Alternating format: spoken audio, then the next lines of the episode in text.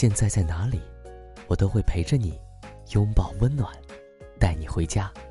这里是彭毅讲故事，我是彭毅，你准备好听故事了吗？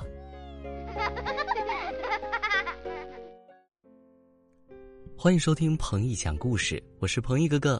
接下来我要给你讲的故事名字叫做《泥巴虫》。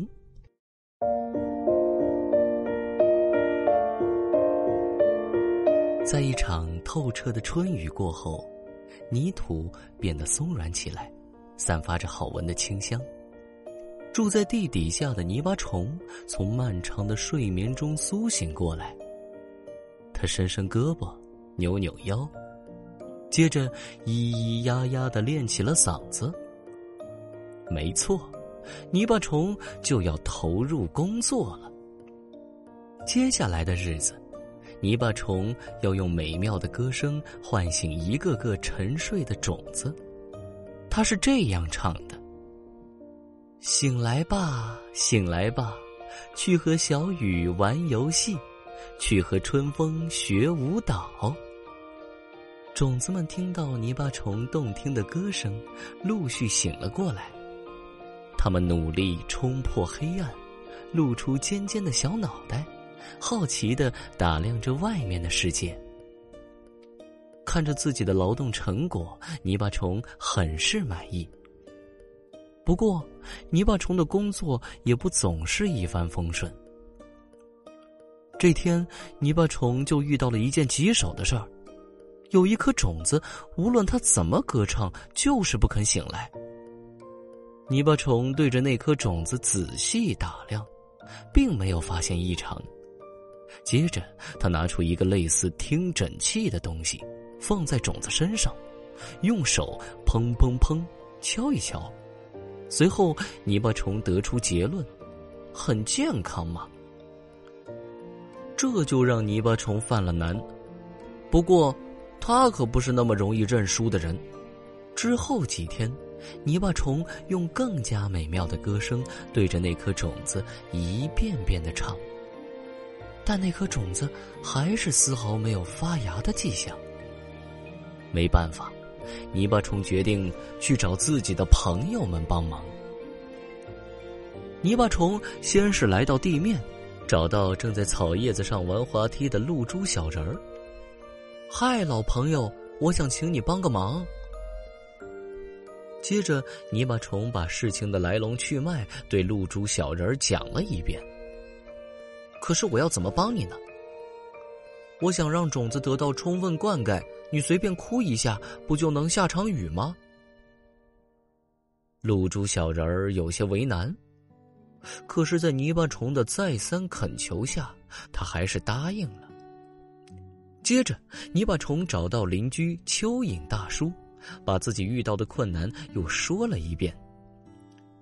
蚯蚓大叔听完，很痛快的答应了。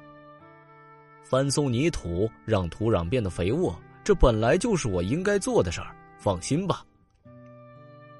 这下好了，有了朋友们的帮忙，再加上泥巴虫的努力，那颗种子总该醒来了吧？可是，一天过去了，三天过去了，仍然一点动静都没有。泥巴虫不甘心。他把自己关在家里，找出《种子唤醒大全》，认真翻阅起来。终于，在六百八十九页第十七行，有这么一条：那些身体健康的种子迟迟不肯发芽，很可能是因为这个世界不够吸引他们。这时，讲一些新鲜有趣的事儿给他们听，用笑声灌溉他们。比一遍遍唱唤醒歌好几百倍，这可行吗？泥巴虫在心里嘀咕，但他还是决定试一试。很快，泥巴虫就到处搜集好玩有趣的事儿。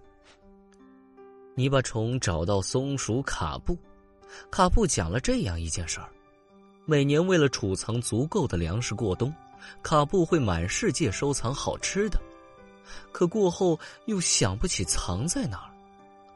那天实在太饿了，在路过一个树洞时，他发现里面满满的都是榛子。泥巴虫找到瓢虫阿姨，阿姨给他讲了自己的一次历险。那是去年秋天，做梦都想去旅行的阿满发现了一株正要起飞的蒲公英。阿满犹豫再三，终于跳了上去。结果这次旅行让阿满终生难忘。就这样，泥巴虫把搜集来的有趣、充满希望的事儿讲给那颗种子听。他经常边讲边笑得前仰后合。没办法，谁让快乐总是这样感染人呢？一天天过去了，顽固种子似乎感受到了泥巴虫的良苦用心。这天，它终于露出了嫩嫩的小芽。看到这一幕，泥巴虫激动的不知如何是好。发芽的种子长势喜人，好像身上有使不完的劲儿。到冬天快要来临时，它已经长成了一棵挺拔的小树苗。没事的时候，泥巴虫会坐在树下，美滋滋的想：这家伙长得可真快。等我一觉醒来，它会不会长成一棵参天大树了？它会不会开好看的花，结让人吃了开心的果子？就这样想着想着，泥巴虫便忍不住微笑起来。好了，宝贝们，彭毅哥哥讲了一篇很温馨的小故事。我觉得你们也像那颗种子一样，彭毅哥哥就像泥巴虫。天天给你们讲故事，希望你们能够健康快乐的成长。泥巴虫对小种子的执着和付出，最终也让种子能够破土而出，好好的成长。我们要学习的呢，就是泥巴虫坚持不懈的精神，保持一个乐观的心态，最终你一定会成功的。好喽，听完故事早点睡觉吧，晚安，各位亲爱的宝贝们，做个好梦哦。好，听完故事，我们该睡觉了哟。还记得我们的睡前仪式吗？嗯，第一步，盖好你的小肚子。第二步，跟你身边的人说晚安。做的不错。第三步，闭上眼睛，进入。梦乡啦，